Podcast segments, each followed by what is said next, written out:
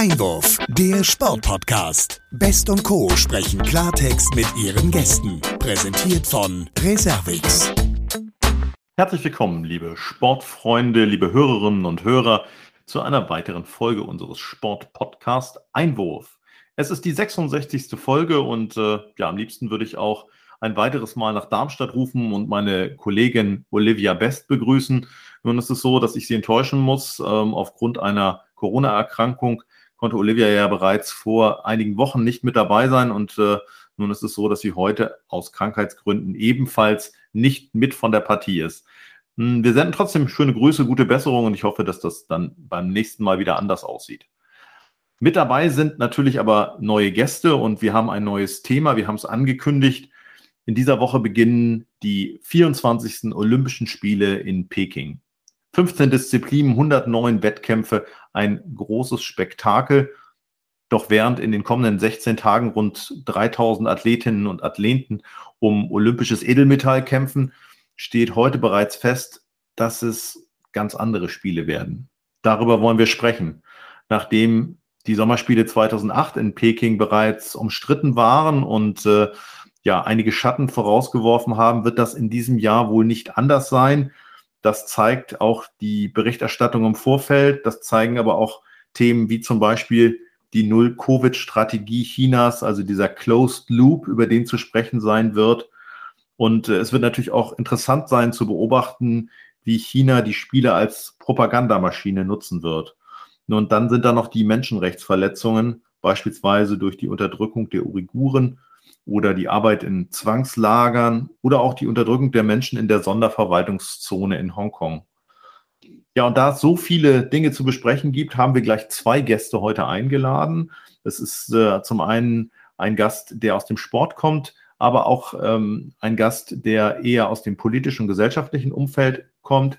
Sie arbeitet als China-Korrespondentin für die Süddeutsche Zeitung und berichtet regelmäßig aus Peking über die chinesische Politik und Gesellschaft. Er ist ein renommierter Sportjournalist, TV-Autor und Filmemacher.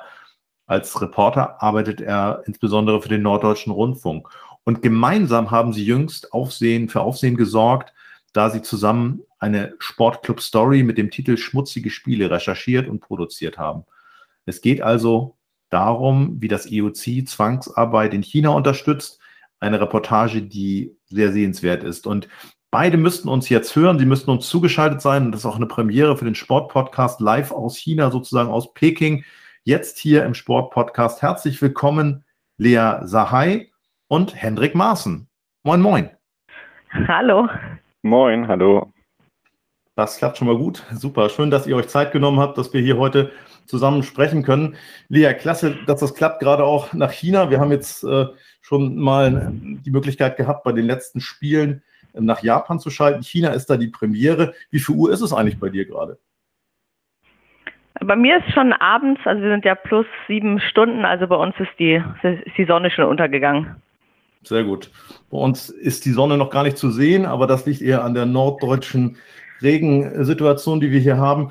Ja, Lea, wir wollen über die Olympischen Spiele reden, natürlich auch über das, was ihr als sozusagen neueste Reportage recherchiert und äh, veröffentlicht habt. Bevor wir darauf aber kommen, erstmal ganz allgemein gefragt, du arbeitest als Korrespondentin für die Süddeutsche Zeitung. Hm, wie lässt sich das verbinden? Also auch diese Arbeit in China, insbesondere wenn du als äh, Journalistin für Politik und Gesellschaft verantwortlich bist. Wie, wie gut lässt sich da arbeiten? Ja, also ich bin mittlerweile seit äh, mehr als fünf Jahren vor Ort und ähm, die Lage, das ist ja, glaube ich, auch in Deutschland allgemein bekannt, die Lage äh, der Pressefreiheit war in China nie besonders rosig, aber hat sich tatsächlich in den letzten Jahren, auch den Jahren, in denen ich da war, nochmal deutlich verschlechtert. Also im Prinzip als Korrespondent in China arbeiten bedeutet, dass man eigentlich kaum noch mit Gesprächspartnern äh, reden kann. Also äh, Gesprächspartner werden in eigentlich einem nie dagewesenen Umfang bedroht und eingeschüchtert. Fast überall, wo man hinreist, ähm, wenn man ein Hotel eincheckt, steht die Polizei inzwischen vor der Tür.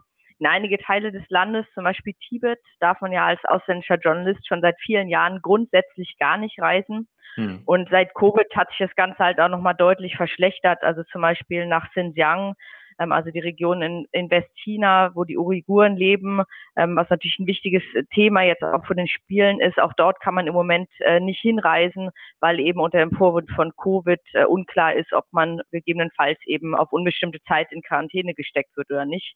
Mhm. dazu kommt natürlich auch ähm, die chinesische Propaganda, die ganz systematisch gegen ausländische Journalisten hetzt. Das muss man so drastisch eigentlich sagen und sagt, dass man ja ein Feind des chinesischen Volkes ist, äh, im Auftrag der USA arbeitet und eigentlich die einzige Aufgabe ist, China schlecht zu machen. Und das äh, führt natürlich auch zu einer extrem aggressiven Stimmung, die es früher so nicht gegeben hat. Früher waren die Menschen extrem offen und haben gerne ihre Geschichte erzählt und das hat sich enorm verändert und das merkt hm. man natürlich jetzt auch vorab äh, vor Olympia. Es ist deutlich schwieriger geworden, überhaupt über die Lage hier noch berichten zu können.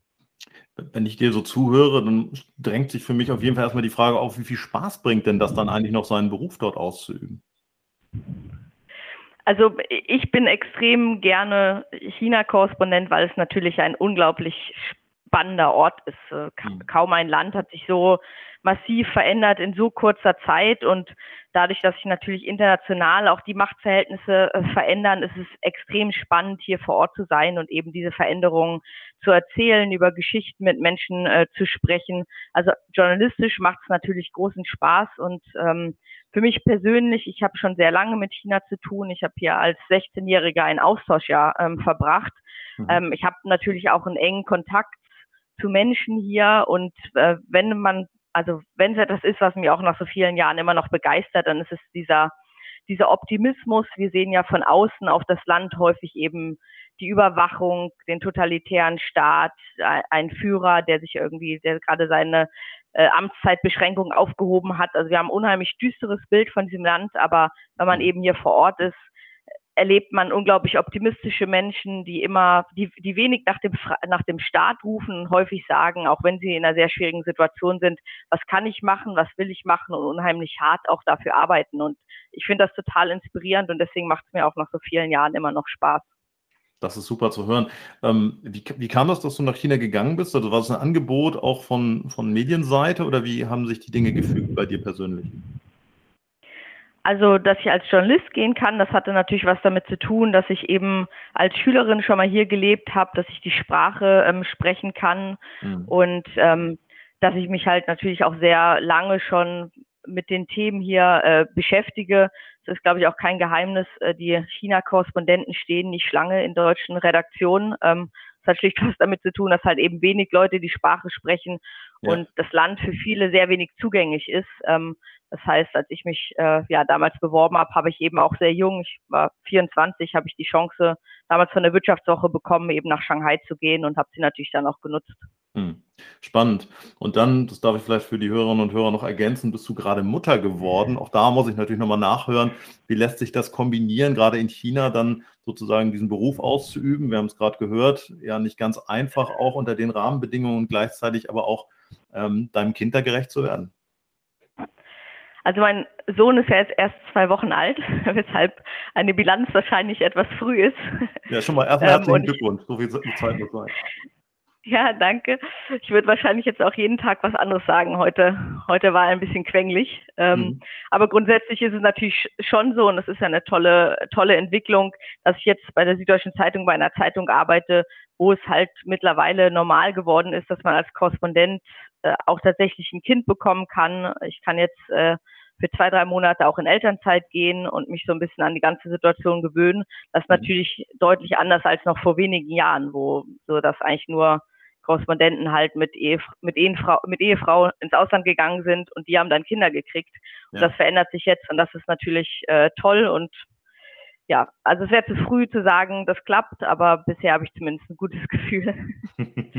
Ja, Henrik, ähm, ich würde gerne mal auf eure Arbeit zu sprechen kommen. Du arbeitest für den NDR ähm, und der NDR hat regelmäßig die Rubrik Sportclub Story immer auf N3 nach dem Live-Sportclub, äh, der sozusagen das tagesaktuelle Geschehen abbildet. Und ihr habt dann zusammen diesen, diese Reportage erstellt mit dem Titel Schmutzige Spiele. Vielleicht kannst du uns ähm, mal ein Stück weit mitnehmen und schildern, wie ist überhaupt dieses, diese Idee entstanden und letztlich dann auch die Reportage? Wie habt ihr da zusammen äh, gearbeitet? Wie, wie hat es sich gefügt nachher?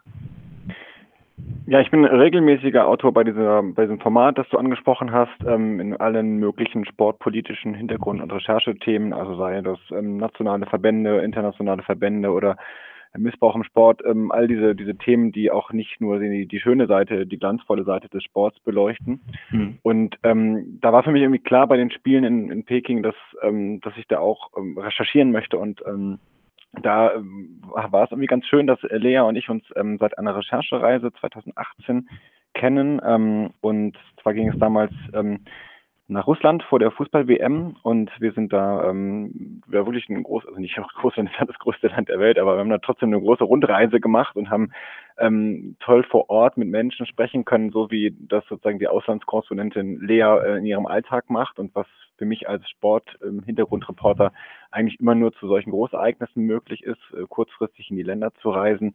Mhm. Und dort haben wir uns getroffen, haben uns viel über, über Themen ausgetauscht. Ich habe eine, eine Faszination eigentlich für, für, für China entwickelt oder sie konnte da ein bisschen von ihrer, ihrer Faszination äh, mich anstecken. Ähm, und dann haben wir einfach zu dem Thema ähm, nochmal gesprochen, als die Spiele anstanden. Mhm. Und äh, dann ist das so, ja, Schritt nach Schritt einfach, einfach entstanden, dass wir gesagt haben, das wäre doch interessant, dass wir da mal ein bisschen hinter die Kulissen schauen. Und ehrlicherweise brauchen wir gar nicht so viel und so tief bohren, bis wir interessante Dinge hervorgetan haben. Also die Kerngeschichte unserer Story ist ja, dass ähm, das IOC mit chinesischen Unternehmen ähm, ja unter einer Decke steckt. Die Sponsoring-Verträge zum einen sind, sind ja offen ähm, und bekannt, aber was das in den Detail dann, Details bedeutet und wie auch personell das IOC verbunden ist mit mit ähm, chinesischen Unternehmen beziehungsweise bis hin dann quasi in die Regierung. Ähm, das war für uns dann schon nochmal interessant ähm, zu, zu merken, wie schnell ähm, und wie umfangreich diese Verbindungen sind, bis hin dann auch zu absurden Details, dass also ähm, auf internationaler ähm, Bühne gesperrte Funktionäre, äh, verurteilte Funktionäre dann in, in, China ganz normal weitermachen können und zum Beispiel dann das Samaranch-Museum ähm, leiten, äh, wie in dem Fall, was wir äh, berichten konnten. Hm. Ja, du sprichst es an, da wollen wir natürlich gerne auch noch mal ein bisschen tiefer drauf eingehen, tiefer gehen, drauf eingehen. Hm ich würde gerne, weil das ein Stück weit sich auch als roter Faden durch, euren, durch eure Reportage zieht, nochmal diesen Punkt auch der Vernetzung, der Verknüpfung von Wirtschaftsinteressen mit dem Sport und der Politik ähm, ansprechen. Das scheint ja wirklich an der Stelle kaum ähm, rote Linien zu geben. Wie, wie hast du das, Hendrik, erlebt, auch aus der, ich sag mal, in dem Fall der Distanz durch das, was, was Lea recherchiert hat? Also ich glaube, was uns einmal bewusst sein muss, ist, dass es in China keine Art von Trennung zwischen Sport und Politik in dem Maße gibt, was, was, was wir zumindest hier in Deutschland ja in den Institutionen sehen. Also wir haben ein Bundesinnenministerium, was für den Sport zuständig ist, das heißt eine Bundesinnenministerin jetzt, ähm, und wir haben einen Deutschen Olympischen Sportbund. Und das sind erstmal komplett unabhängige ähm, Organisationen, auch wenn das äh, BMI große Summen an den DOSB überweist als Sportförderung mhm. und da in den vergangenen Jahren auch viel diskutiert worden ist über die Transparenz und, und so weiter.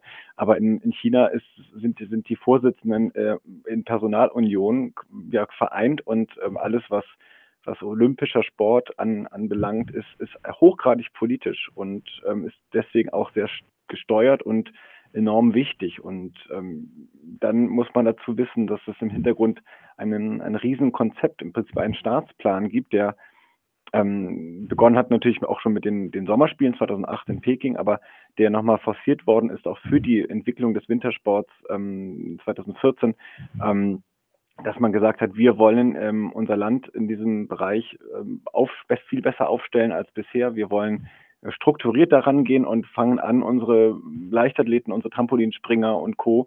Ähm, jetzt auf Wintersport zu trainieren, damit wir ähm, diese Spiele ausrichten können, damit wir dort äh, die Stärke vom chinesischen System ähm, zeigen können. Und da muss man sagen, das ist dann in Deutschland, um es so zu vergleichen, ja doch immer noch ein bisschen anders, auch wenn es bei uns die, das geflügelte Wort ähm, gibt, auch aus der Zeit, der auch der Kalte Krieg die Diskussion dominiert hat. Ähm, die Diplomaten im Trainingsanzug waren, waren das ja, die, ähm, die die Leistungsfähigkeit einer Nation widerspiegeln sollten. Das hat sich bei uns schon stark verändert, ähm, auch wenn Medaillenzählerei natürlich immer noch bei jedem Spielen dazugehört für, für viele Menschen. Aber ich glaube, das ist ganz wichtig und das war für mich auch nochmal deutlich zu sehen, wie, wie Sport und Politik eigentlich gleichzusetzen ist und dann auch ähm, mit, mit auch nochmal ähm, großer Irritation auch mit einiger Erfahrung in dem Gebiet ähm, zu sehen, wie, wie gerne das mitgemacht wird, ähm, wiederum dann auch von, vom, zum Beispiel vom Internationalen Olympischen Komitee mit Thomas Bach.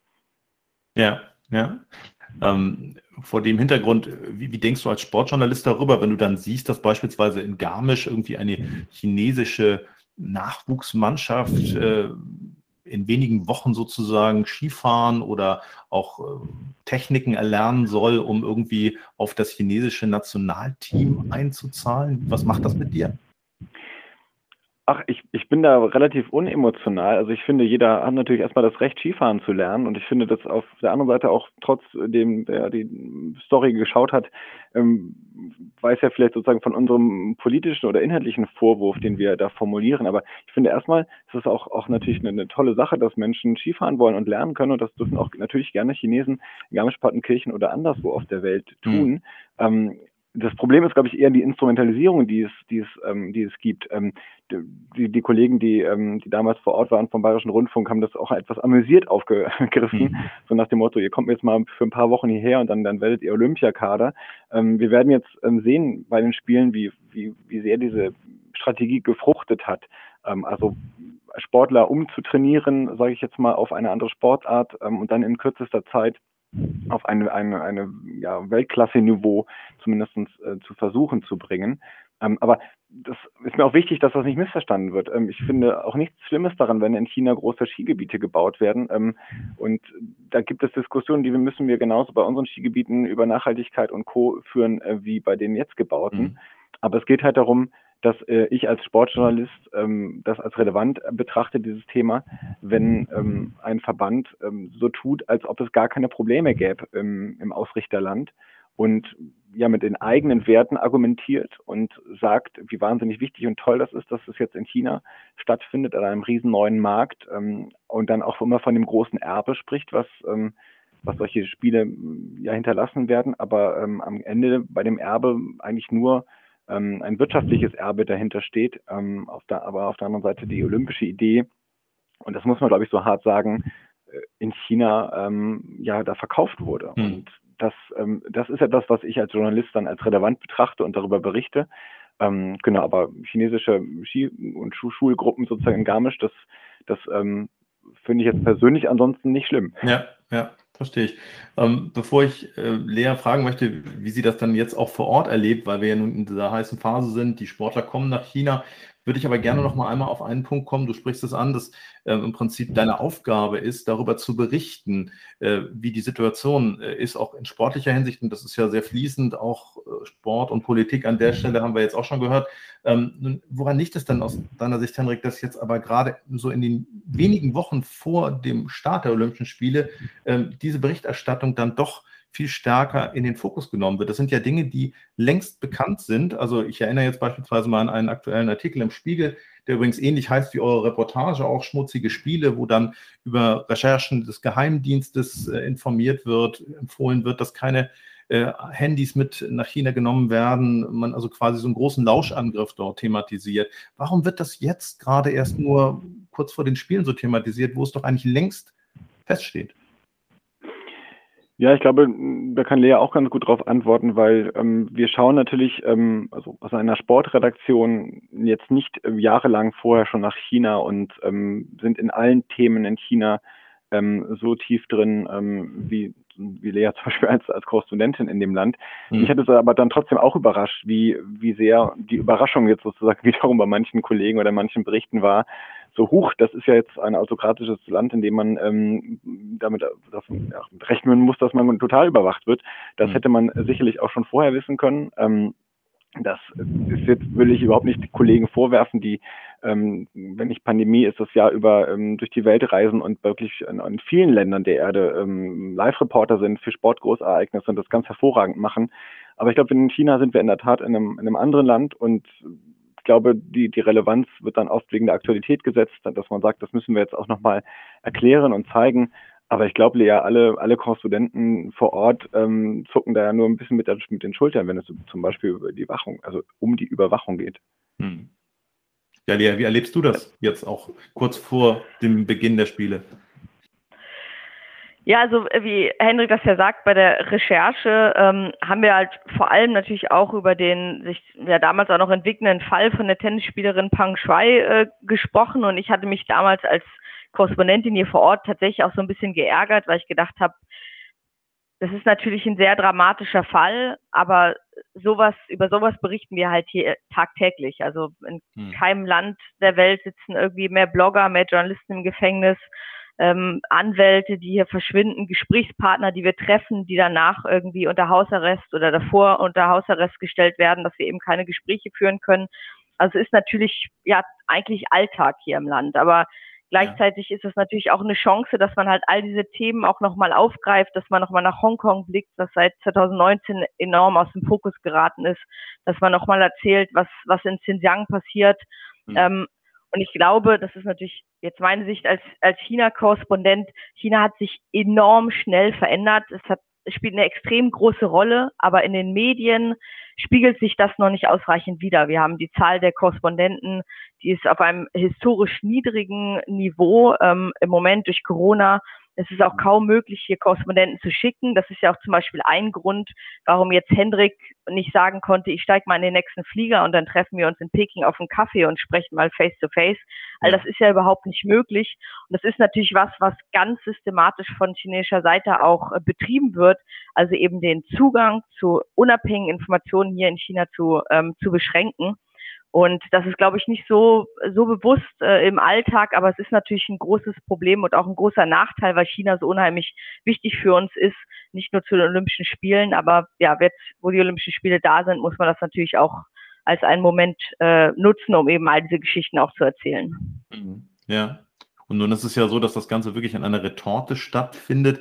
Was kriegst du von der Sportbegeisterung der Menschen mit? Also wenn du mit ihnen sprichst, hat sich das, hat sich der Pulsschlag ein bisschen erhöht oder ist es eigentlich nicht signifikant verändert? Also China ist ja ein sehr großes Land, deswegen halte ich mich immer so ein bisschen da, äh, damit zurück zu sagen, was der Chinese an sich äh, denkt. Ähm, mhm.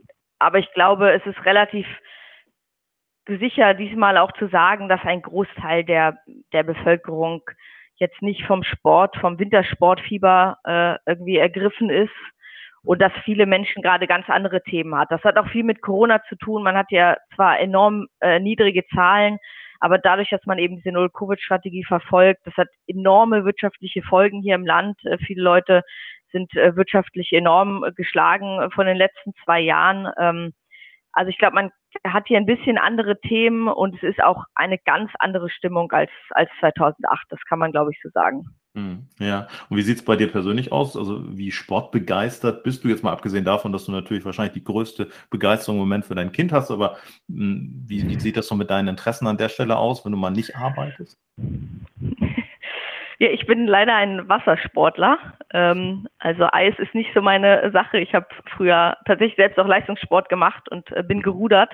Ja. Aber da war Eis immer sehr hinderlich. Ähm, insofern, äh, genau, bin ich kein Wintersportler. Ich komme auch aus dem Norden. Also in Schleswig-Holstein gibt's ja bekanntlich keine Berge. Ähm, dementsprechend äh, bin ich kein Skifahrer. Ähm, ja. Aber es ist natürlich trotzdem eine, eine, eine außergewöhnliche Situation, auch als Korrespondent dabei sein zu können, wenn so ein großes Event im eigenen Land, in Anführungsstrichen mhm. eigenen Land, ähm, stattfindet. Also insofern ist das, ist das schon toll. Ja. Ähm, dabei sein, dann würde ich auch gerne nochmal nachfragen, bist du akkreditiert denn auch, auch wenn du jetzt nicht klassische Sportjournalistin bist? Ja, das ist eine gute Frage, aber die gar nicht so leicht zu beantworten ist. Also theoretisch war ich für die Bubble äh, akkreditiert. Ich habe auch eine Akkreditierung nach München geschickt bekommen, die allerdings dann es nie durch die chinesische Post zu mir geschafft hat. Mhm. Ähm, aber es ist so, dass äh, ich und der, äh, der zweite Kollege, der hier vor Ort für die Süddeutsche Zeitung berichtet, dass wir beide nicht in die Bubble gehen, weil es ja bedeuten würde, dass wir in Quarantäne müssen, wenn wir wieder raus wollen. Also dass wir hier tatsächlich dann auf längere Zeit in, in nochmal in Hotelquarantäne müssen. Ich habe seit Beginn der, der Pandemie mehrere Monate in Hotelquarantäne bereits verbracht. Ähm, und also auch äh, ohne, ohne Kind ging das gar nicht. Also bei der Süddeutschen Zeitung ist es so organisiert, dass halt Kollegen reinfliegen und wenn die rausfliegen, müssen die ja eben in Deutschland, wenn sie dann nicht für drei Wochen oder möglicherweise auch länger weggesperrt. Aber es ist tatsächlich so, also gerade vor zwei Tagen hat das Außenministerium viele Korrespondenten hier vor Ort angerufen, fast um Mitternacht, äh, mhm. und hat gesagt, innerhalb von, äh, von weniger als zwölf Stunden sollen wir einen Brief unterschreiben und mit dem Firmenstempel, mit dem berühmten roten Firmenstempel äh, stempeln und damit versichern, dass wir nicht in die Bubble gehen. Also es scheint so, dass zum Beispiel das Außenministerium, das eigentlich für uns zuständig ist, gar nicht weiß, welche Korrespondenten hier vor Ort in die Bubble gehen. Und die Angst ist wohl offensichtlich groß, dass das halt eben doch ja, infizierte Leute hier eben rauskommen ähm, ja. und eben möglicherweise das Virus weitergeben. Es, es ist so, dass man sich hier für alle möglichen Events immer wieder anmelden muss. Ja, also es ist nicht so, wie man sich das vorstellt, eine Akkreditierung, mhm. dann kann ich hier fröhlich rumlaufen und überall äh, teilnehmen, sondern ich habe mich wirklich über Monate bei allen möglichen Events angemeldet. Man schickt irgendwelche E-Mails, man hört nie was zurück. Ich habe bei der Veröffentlichungsveranstaltung angemeldet es ist aber in China so, dass man mit ausländischen Impfstoff, mit dem ich geimpft bin, man sich mit chinesischen Impfstoff nicht boostern lassen kann zum Beispiel. Das ist mhm. einfach verboten.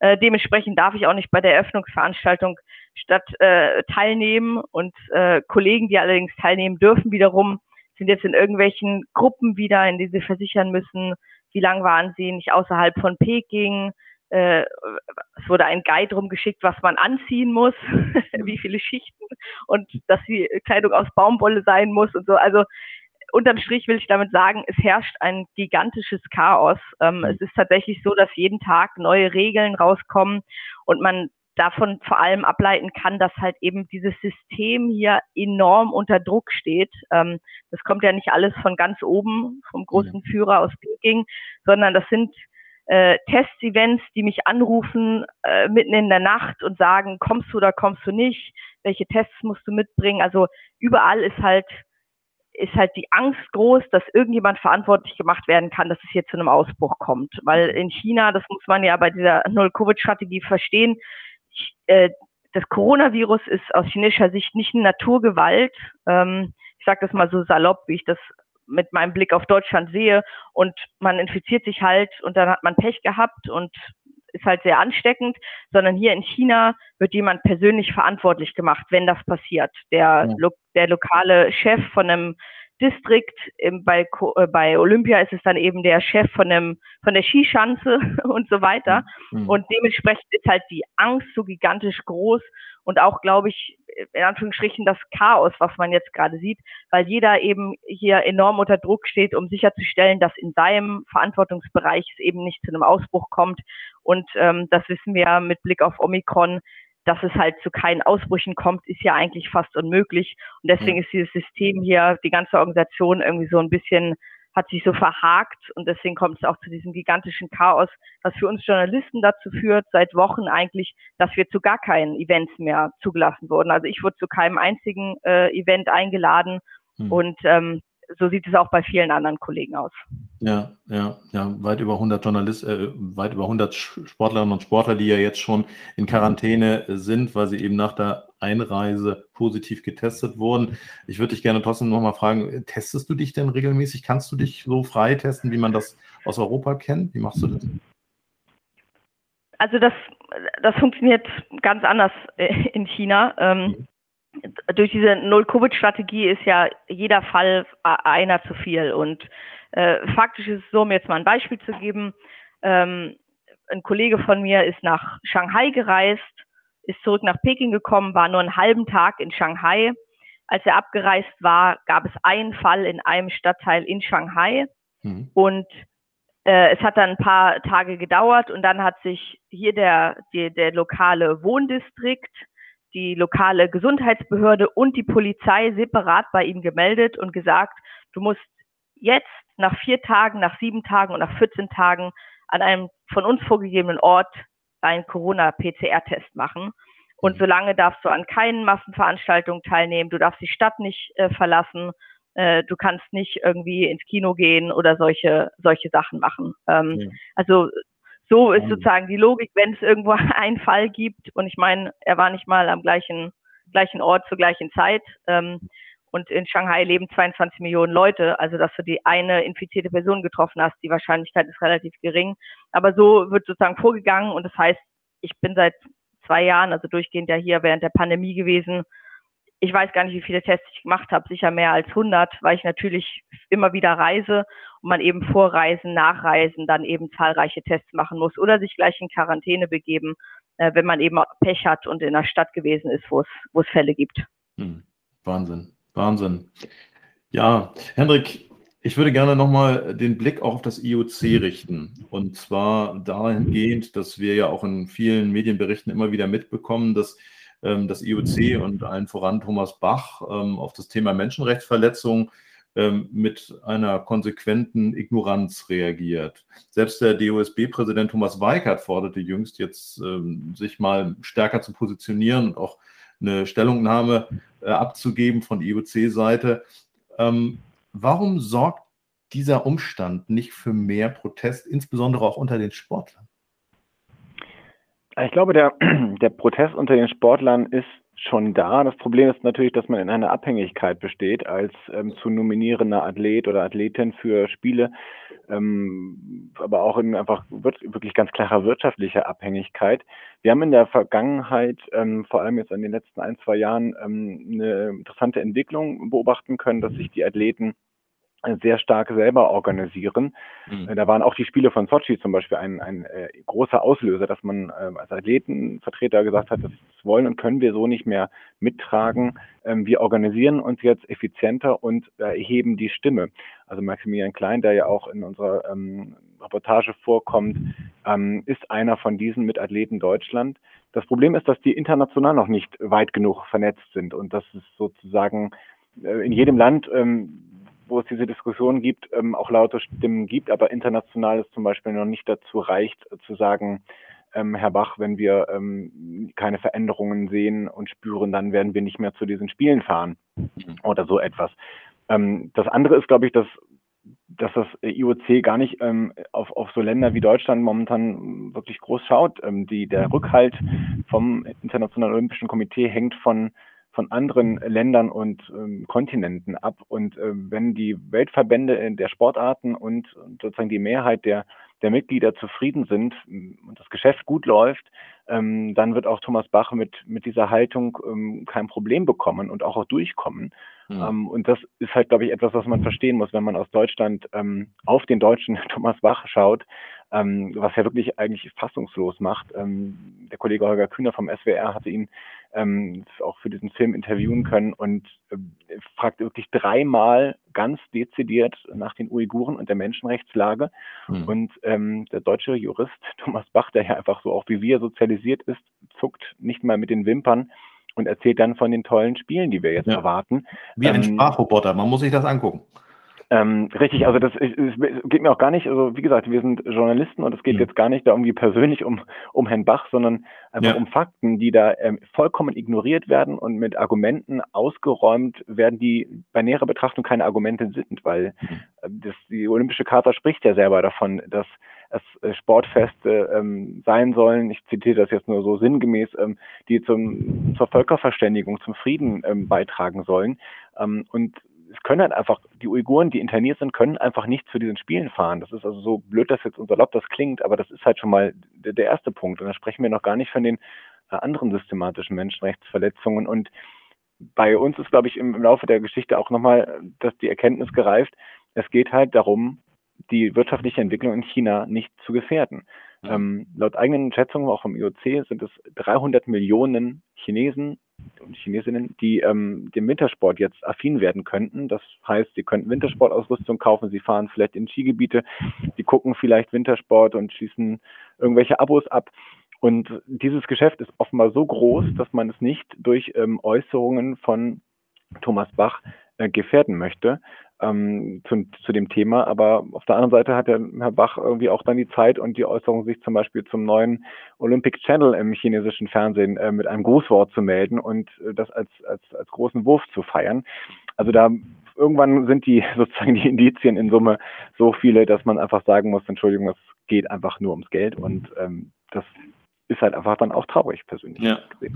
Also so klar du das ja auch benennst und äh, ja, so wenig Hoffnung man vielleicht an der einen oder anderen Stelle hat, dass da an dieser Linie sich äh, zumindest in Zukunft, in der jüngeren Zukunft, ähm, Dinge verändern. So verwunderlich ist doch allerdings auch, dass ähm, auf Sportlerinnen und Sportlerseite doch diejenigen, die das vielleicht dann ja auch über Jahre selber erlebt haben, ich spreche jetzt an der Stelle zum Beispiel von Athletensprecherinnen und Sprechern, wir hatten jüngst Britta Heidemann hier auch im Cast, ähm, die hätten doch eigentlich alle Möglichkeiten, zumindest aus ihrer Perspektive, mit ihrer Erfahrung auf die Dinge hinzuwirken, weil sie auch raus sind, sie müssen sich nicht mehr qualifizieren, sie sind zwang, nicht zwangsläufig vor Ort. Warum passiert da so wenig? Ja, die Vergabe von, von den Spielen findet ja quasi nur mit einer ähm, homöopathischen Beteiligung der Athletinnen und Athleten statt. Also da gibt es gar keine, ähm, gar keine Möglichkeit, vor allem nicht der aktiven Generation. Und da muss ich auch die Athletinnen und Athleten sehr stark in Schutz nehmen.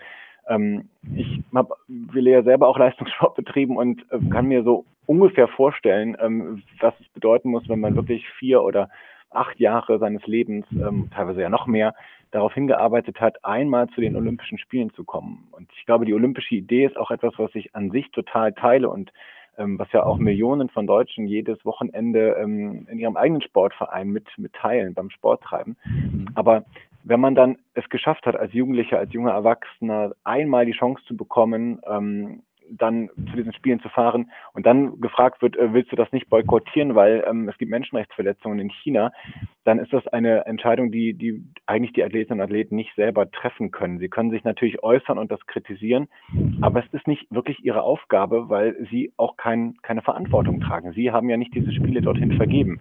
Hm. Ähm, wenn natürlich jetzt alle Athleten geschlossen sagen würden, aber das Maß ist voll, da fahren wir nicht hin, das machen wir nicht mit, dann müsste es sozusagen auch schon einen, einen Plan B für diese Menschen geben, weil ähm, Leistungssportlerinnen und Sportler sind da oft dann auch durch ihres, ihr intensives Sporttreiben ähm, zum Beispiel brauchen sie ein bisschen länger im Studium oder haben ähm, noch keine Ausbildung abgeschlossen oder ähm, ja. noch keine Berufserfahrung und müssten dann ja einfach sagen, wir gehen in, in den normalen Markt, äh, auf den, also müssen wir uns für, um den Berufseinstieg kümmern und stehen da auf einmal dann irgendwie äh, schlechter da als unsere gleichaltrige Konkurrenz. Ähm, das hatte ich eben schon mal ja auch kurz gesagt. Ich glaube, die, die Vernetzung da ist international noch nicht so stark, als dass es einen Athletenboykott geben könnte. Das mhm. Thema ist auch mit Blick auf die nahenden Spiele, also Wintersport wie Sommersport, nicht mehr ganz so ähm, ähm, präsent, weil, weil wir jetzt erstmal dann äh, mit, mit Paris zum Beispiel oder ähm, unter anderen westlichen Ländern auch im Thema Menschenrechte jetzt nicht mehr in, in solch kritischer Region unterwegs sind. Mhm. Aber genau, ich glaube, die Verantwortung liegt nicht bei den Sportlerinnen und Sportlern, sondern bei beim IOC. Und ähm, dieser Verband rekrutiert sich aus sich selbst ähm, und entscheidet vor allem aus wirtschaftlichen Erwägungen. Und dort sind dann die Athleten, auch wenn sie immer wieder genannt werden von Thomas Bach als, als Kern und wichtigstes Element, nicht so wichtig. Mhm. Ja, ja, verstehe. Hm. Jetzt sprechen wir trotzdem noch mal ganz kurz über die Spiele. Was, was wären denn das jetzt für Spiele, auch aus deiner Sicht? Also keine Zuschauer, Closed Loop, äh, politische Propaganda. Ähm, was erwartest du von den Spielen? Ich glaube, das ist noch ganz schwer abzuschätzen, weil wir ja erst in diesen Tagen, ähm, kurz vor der Eröffnung der Spiele, ja merken, was da vor Ort eigentlich ähm, an Stimmung los ist. Ich meine, ich habe ein paar Kollegen, die, die jetzt gerade ankommen dort. Ähm, die ersten sind ja auch schon in Quarantäne, weil sie in Deutschland negativ waren, in China positiv. Ich glaube, es werden ganz kalte Spiele und das meine ich im doppelten Sinne. Ähm, also es muss eine frostige Atmosphäre sein, wenn man als Spitzensportler, der so lange darauf hingearbeitet hat, zu so einer Veranstaltung zu kommen, dann im Prinzip ja in so einer Blase eingesperrt ist, die ja noch viel strikter ist, als, als das in Tokio der Fall war. Dann fährt man zu seinem Wettkampf, dann soll man die hohe Höchstleistung abliefern, wenn man überhaupt bis dahin gekommen ist und nicht zwischendurch also vorher positiv getestet worden ist. Die Stimmung in der Mannschaft kann sich, glaube ich, auch gar nicht so richtig entfalten. Und das Wichtigste, eine Stimmung vor Ort, glaube ich, kann sich gar nicht entfalten, wenn es, ähm, wenn es, ja, wenn wir über diese Corona-Pandemie-Maßnahmen und, und dieses Ganze drumherum sprechen. Ja. Von daher, ich glaube schon, dass es am Ende sportliche, faire Wettkämpfe geben kann, weil das bedeutet ja, dass sozusagen alle mit den gleichen Voraussetzungen an einer Startlinie zum Beispiel stehen mhm. und ihren Sport betreiben. Da kann es natürlich auch mal falsch positive Fälle geben, Irritationen ähm, und, und Quarantänen, die wiederum die Leistung indirekt beeinträchtigen können. Aber das wurde ja natürlich insgesamt ähm, auch in den Anreisen oft schon mit eingepreist. Aber ich glaube, das, was Olympia ausmacht, dass die Menschen der Welt zusammenkommen, um friedlich miteinander Sport zu treiben und sich so zu messen, junge Menschen, die ähm, sich austauschen und ähm, also das könnte einfach so wahnsinnig hervorragend sein, dieses Sportfest, wenn wir das nicht in, in, in diesem autoritären Land hätten und wenn wir nicht parallel dann noch diese Pandemie hätten. Ja, ja. Ja. Wenn ich da, wenn ich da einhaken darf, äh, weil das jetzt Henrik gerade gesagt hat mit der, mit der, ähm, mit der Stimmung. Ähm, ich habe ja, das sind für mich die, die zweite, die zweiten Spiele, die zweiten Olympischen Spiele, die ich in China erlebe, weil ich ähm, mein Austauschjahr 2008 in China gemacht habe. Und äh, damals bin ich auf eine Mittelschule gegangen, also nicht als Journalist, sondern habe das sozusagen als Schülerin äh, erlebt. Und wenn ich halt heute zurückblicke, Sommerspiele sind natürlich immer auch, auch größer und es ist Sommer und äh, Touristen konnten ins Land. Ähm, aber ich glaube, was sich halt wirklich verändert hat, und das darf man nicht vergessen, auch bei, bei der Frage natürlich, ja, als die, als die Spiele vergeben wurden, China ist heute ein ganz anderes Land als 2008. Ähm, es gab ja damals auch massive Kritik. Ähm, es gab den Aufstand von, von den Mönchen in Tibet äh, damals, ähm, die auch zu großen Protesten geführt haben. Aber für die Zuhörer, die sich ja nicht mehr daran, äh, erinnern, 2008 gab es ja ein sehr schweres Erdbeben in, in Sichuan, an dem schätzungsweise 70.000 Menschen gestorben sind. Und der Kampf äh, um die Überlebenden damals hat für eine sehr große Sympathie auch im Ausland äh, gesorgt. Also es war eine ganz besondere Stimmung und auch Anteilnahme eben ganz kurz vor den Olympischen Spielen. Und ja. die KP hat ja damals geschafft, irgendwie äh, dieses, diese Spiele positiv darzustellen als, als ein Beleg für die Öffnung des Landes, den Wirtschaftsboom, der enorme Erfolg, ähm, den man ja auch nicht kleinreden darf. Man hatte diese spektakulären Bauten der Spiele, das Vogelnest, wo ja die Öffnung stattgefunden hat. Also und ich hab, das habe ich auch so erlebt. Es herrschte ein enormer Optimismus auf Seiten der Chinesen, aber auch auf Seiten der Menschen, die in das Land gekommen sind. Ganz viele Leserinnen und Leser der SZ schreiben mir häufig, ich war 2008 zu Olympischen Spielen da, ich habe eine Fahrradtour damals durch China gemacht, was ein tolles Land. Ähm, also es herrschte wirklich eine andere, eine andere Stimmung und um ein, ein Beispiel, konkretes Beispiel zu nennen, die Rechte für ausländische Journalisten wurden damals enorm ausgeweitet. Es war nämlich bis dahin nicht möglich, Peking zu verlassen, ohne eine Genehmigung von der Provinz zu erhalten, in die man reisen wollte. Und das hat man damals aufgehoben und das gilt bis heute. Und ja. das war ein enormer Beleg dafür, dass sich was in China verändert und dass es sich vielleicht, ich will nicht demokratisiert sagen, aber öffnet und freier wird und dass Mitbestimmung auch für die Menschen im Land möglich ist. Und wir blicken ja jetzt 2022 auf ein völlig anderes Land. Man hat den chinesischen Staatspräsidenten, der seit fast zehn Jahren jetzt an der Macht ist, der Macht auf sich zentralisiert hat, die Zivilgesellschaft im Prinzip vernichtet, Pressefreiheit und Meinungsfreiheit so weit eingeschränkt wie seit Jahrzehnten nicht mehr. Man hat die Überwachung, Xinjiang, Tibet, Hongkong und gleichzeitig hat man in China, das seine Interessen international so aggressiv vertritt ja auch seit Jahrzehnten nicht mehr, im südchinesischen Meer, Taiwan, in internationalen Organisationen. Man hat die Wolf Warrior, also diese Diplomaten, die im Prinzip drohend und wütend durch die Welt ziehen. Ähm, mhm. Und dann hat man und dann hat man auch noch Corona und und Corona führt, dafür kann China nichts, ähm, dass man eben diese enorme außergewöhnliche Situation hat.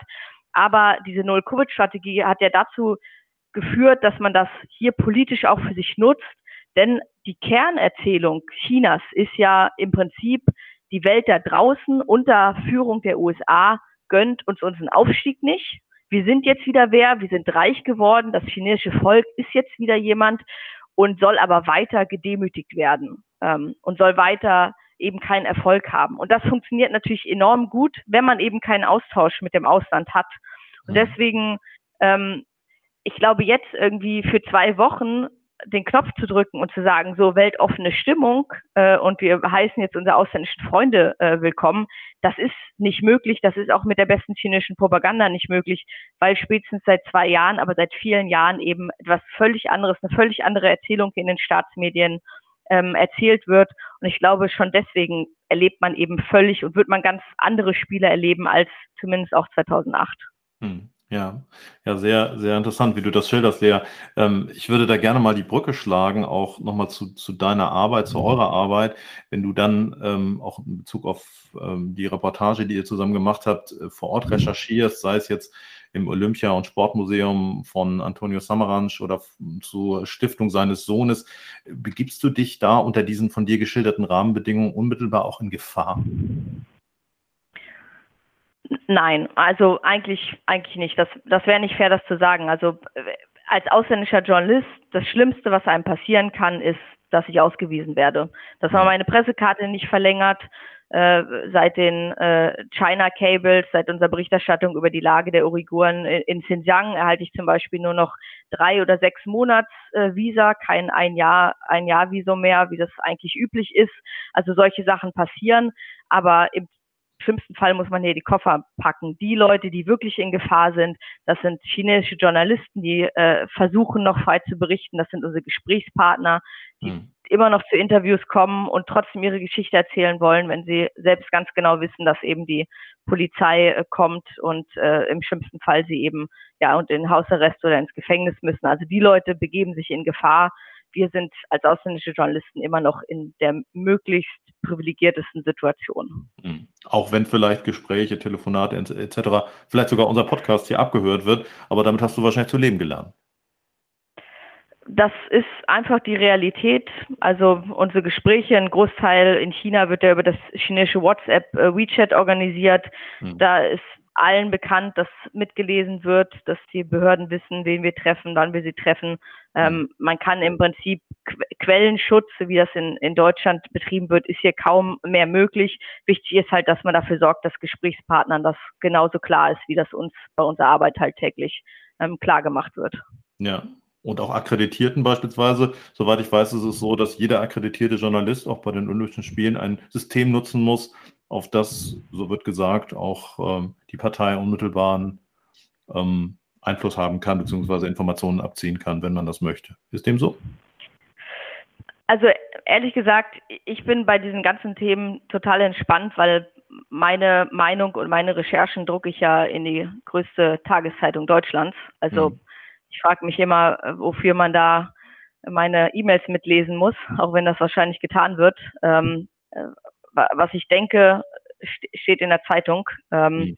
Aber klar, wenn man, wenn man hierher kommt, muss einem klar sein, dass im Prinzip ja, Daten mitgelesen werden, Gespräche abgehört werden und dass möglicherweise eben Behörden wissen, äh, was man tut und wen man trifft. Klar. Mhm. Ja. Und äh, was wir auch gerne nochmal beleuchten möchten, wir haben es jetzt ja schon ein paar Mal angesprochen, sind eben äh, die äh, Ereignisse, die Geschehnisse in Xinjiang ähm, in Bezug auf die Uiguren. Du bist selber dort, hast es erzählt, mehrfach hingereist. Was hast du dort gesehen? Also kannst du uns, unseren Hörerinnen und Hörern mal ein Bild geben, was, was sozusagen die Stimmung und auch vor allen Dingen die Menschenrechtsverletzungen ausmacht, wenn du dort hin, hinreist und was du auch mit eigenen Augen da gesehen hast? Ja, also ich bin mehrfach da gewesen für, äh, für verschiedene Recherchen. Ähm, häufig ging es auch darum, dass wir Sachen verifizieren wollten, die wir eben durch andere ja, Quellen, durch, durch Personen, die sich im Ausland aufhalten, eben, was sie berichtet haben, dass man auch vor Ort nochmal unabhängig verifizieren kann, dass diese Angaben auch stimmen. Im Prinzip ist es so, wenn man nach Xinjiang reist als Journalist, äh, man kommt am Flughafen an oder äh, am Bahnhof, und im ähm, schlimmsten Fall ist die Polizei schon da. Ähm, möglicherweise hat man die Möglichkeit, einen halben Tag unterwegs zu sein, bevor man in ein Hotel eincheckt. Dann ist die Polizei da und dann verfolgt sie einen, ähm, ja, im Prinzip, äh, egal wohin man hingeht. Ähm, und also ich beschreibe es immer ein bisschen wie ein Krisen- oder Kriegsgebiet. Also in, in Städte, in die ich gefahren bin, ähm, im Prinzip sieht man an jeder Straßenecke eine Polizeistation und ich übertreibe nicht, an jeder Straßenecke, also alle 100 Meter sieht man eine Polizeistation. Ich war irgendwie in, in äh, Kaschgar, äh, wo ich dann im Hotel war mit mehreren Stockwerken und die ganze Nacht konnte man sozusagen das äh, Blaulicht und Rotlicht der Polizei die ganze Nacht äh, in dieser Stadt sehen. Also wird da irgendwie dunkel. Es war mhm. wirklich äh, gespenstisch. Und was ich natürlich vor Ort recherchiert habe, ist, ich habe mir äh, Lager angesehen. Äh, die, der Ausbau der Lager ist ja über Satellitenbilder extrem gut dokumentiert. Das heißt, man muss im Prinzip nur zu den Orten der Satellitenbilder fahren und kann dann eben vor Ort ähm, sich die Lage ansehen, wenn man überhaupt so weit kommt. Ich war zum Beispiel bei einem sehr großen Lager, was ich mir ansehen wollte, bin im Prinzip bis zu einer Straßensperre gekommen. Da stehen dann Leute äh, mit Maschinengewehren, die eine eben zurückschicken, äh, beziehungsweise dann eben die, äh, die Personalien äh, aufnehmen und einen dann zurückbegleiten. Ähm, ich habe mit äh, Uiguren vor Ort gesprochen, die Todesangst, ähm, das muss man so drastisch sagen, Todesangst ähm, gehabt haben, Angst hatten, dass eben äh, bekannt wird, dass sie mit einem Journalisten gesprochen haben, die, äh, den ich versichern musste, äh, dass ich eben auf keinen Fall ja ihre Namen veröffentliche, ihre Geschichten veröffentliche. Also im Prinzip erlebt man ein ein, nieder, ein niedergeschlagenes Volk und ähm, es ist extrem gespenstisch äh, immer wieder auch gewesen. Die Straßen sind leer, man sieht keine jungen Männer, ähm, weil viele von denen eben auch in Lagern äh, sind. Alle Moscheen, eigentlich alle Moscheen, die ich gesehen habe, sind verrammelt und zu. Ähm, also das ist äh, aber auch ein Teil der Realität. Und ja, man, man, man erlebt eigentlich ein gebrochenes Volk und ähm, egal was die chinesischen Behörden äh, der Welt weismachen wollen, manche Dinge müssen gar nicht kommuniziert werden, wenn man mit Menschen spricht. Die unfassbare Angst und die unfassbare Trauer der Menschen, die ist so allgegenwärtig. Hm. Kein Propagandafilm der Welt ähm, kann einem vom Gegenteil überzeugen, ähm, wenn man einmal dort in der Region gewesen ist. Hm. Ja, es macht einen ein Stück weit äh, mehr als nachdenklich. Ich möchte die äh, Frage gleich mal weiterrichten, auch direkt an dich, Hendrik. Wenn du das hörst und du hast mit Sicherheit schon sehr viel Zeit und, und auch Informationen diesbezüglich mit Lea austauschen können, welche Konsequenzen kann man aus westlicher Sicht ziehen, wenn man diesen Schilderungen folgt und wenn man diese Bilder sieht und am Ende ähm, weiß, dass die Spiele in ein Land vergeben wurden, wo sich an diesen Dingen absehbar ist, erstmal nichts verändern wird. Ja, also mich macht das genauso betroffen zu hören, ähm, glaube ich, wie, wie dich. Ähm, und mir macht es ganz persönlich auch ähm, einfach ein extrem ungutes Gefühl, ähm, dass in diesem Land jetzt dann diese Winterspiele stattfinden sollen und, und werden. Ähm, aber als Journalist äh, beobachte ich sozusagen das und habe auch vielleicht eine persönliche Meinung, aber handeln ähm, kann ich natürlich gar nicht, sondern ich kann halt berichten. Und die Verantwortung ist da natürlich in der, in der Politik und bei den Sportverbänden selbst. Und ich glaube, dass so ein Film wie den, den wir jetzt gemacht haben, natürlich auch dann deutlich macht, was, was, ähm, was sozusagen der Auftrag für, für die Verbände ähm, ist und was vielleicht auch der Auftrag für die Politik ist. Und da sieht man ja, dass man sich in der Bundesregierung nicht so ganz eins war, wie man jetzt damit umgehen soll. Ähm, Annalena Baerbock hatte sich ja auch schon vor der Wahl auch kritisch zum Beispiel zu Katar geäußert und zu den Winterspielen dann in Peking. Ähm, der Bundeskanzler Scholz hatte dann ja wiederum relativ bald gesagt, dass die China-Politik ähm, eher sein Metier sei und nicht das ja. der Außenministerin.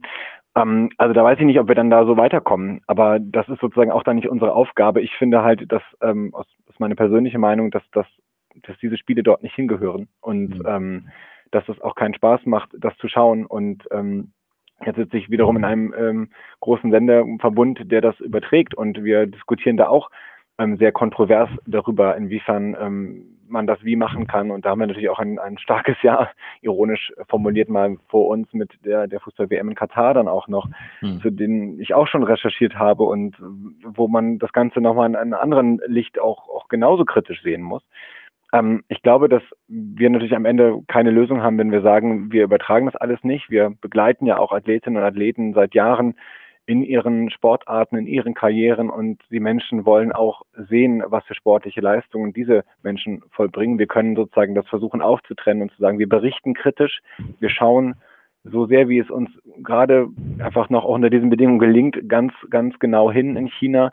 Das haben wir mit unserem Film gemacht, das ähm, machen alle anderen ähm, Journalisten und auch die anderen Kollegen ähm, genauso. Und ähm, wir können dann aber auch sagen, okay, die rein sportliche Leistung ist vielleicht etwas anderes. Ähm, aber auf der anderen Seite greifen wir natürlich zurück auf diese ganz vollen Bilder, hm. die ähm, natürlich all das, was wir jetzt besprochen haben, vergessen machen äh, lassen sollen. Und da ist mir persönlich auch nicht gut bei. Ähm, aber ich glaube, wir haben zumindest aus journalistischer Sicht einen, einen Teil dazu beigetragen, zu sagen, wir müssen da einfach kritisch drüber reden und ähm, das können wir anstoßen als, als Journalisten. Viel mehr, glaube ich, ist dann auch nicht unsere Aufgabe.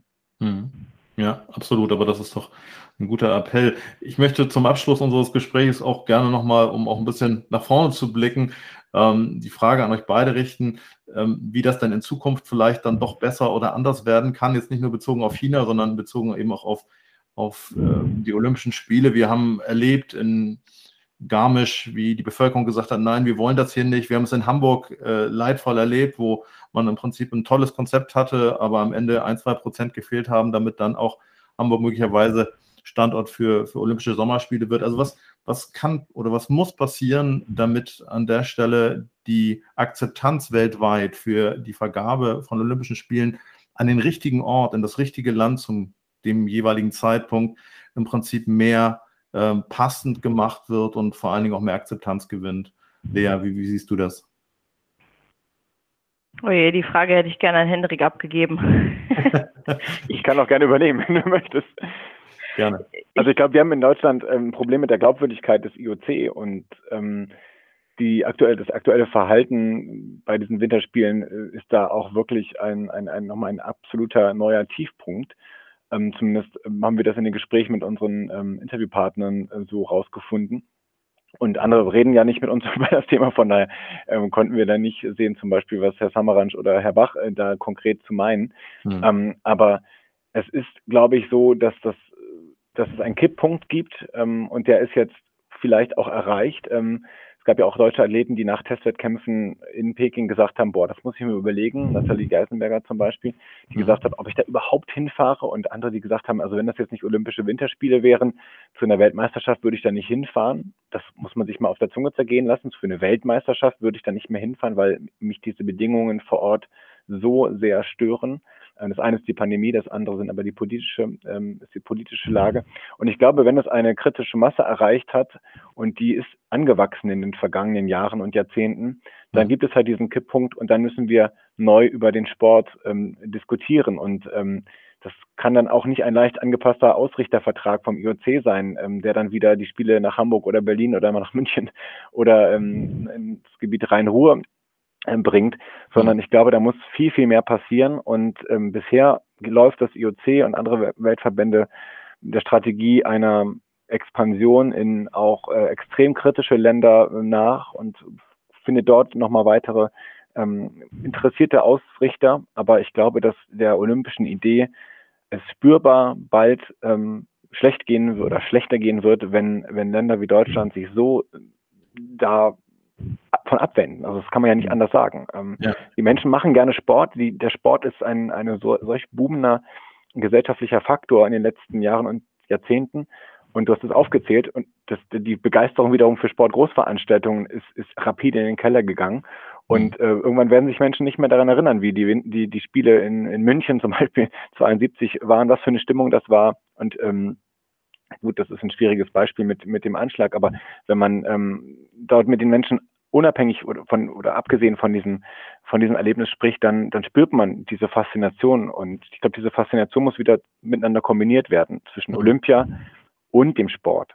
Ja, ja, ja, wir werden das verfolgen. Ich kann das im Prinzip insofern auch persönlich nur teilen, dass natürlich die Begeisterung, Sport zu erleben, Sport zu machen, ähm, die darf dabei nicht verloren gehen. Und ähm, Lea, ich würde trotzdem gerne das äh, Schlusswort dir auch nochmal rübergeben und den Sprung nochmal ganz kurz zu Corona machen, weil das natürlich etwas, was auch mit Anspannung verfolgt wird. Wir haben gehört, die Null-Covid-Strategie, dieser Closed Loop bei Olympia, der soll, der muss halten, damit das Ganze äh, am Ende auch funktioniert, äh, was auch immer funktionieren heißen mag. Ist es aus deiner Sicht vorstellbar, dass die Gefahren so groß sind und die Ausbrüche so groß sind, dass wir am Ende möglicherweise die Olympischen äh, Winterspiele gar nicht bis zum Ende durchgezogen be bekommen? Gibt es dieses Risiko aus deiner Sicht? Also ich glaube, es gibt das Risiko, und das sieht man jetzt auch schon in den ersten Tagen, dass sich eben doch eine deutlich größere Zahl äh, an, an Athleten, aber eben auch an Personal in, in Hotels, an Fahrern von Bussen und so weiter infizieren. Aber dass die chinesische Regierung die Spiele abbricht, das halte ich für, ich, würde so weit gehen, für völlig ausgeschlossen, weil hm. das, das, was die chinesische Regierung, warum diese chinesischen Spiele so unfassbar wichtig sind äh, und auch durch äh, Covid nochmal wichtiger geworden sind, ist ja die Kernbotschaft, man hat äh, das Coronavirus unter Kontrolle gebracht. Ähm, hier im Land wird es im Prinzip so dargestellt, die ganze Welt ist im Chaos, im Corona-Chaos versunken, außer China.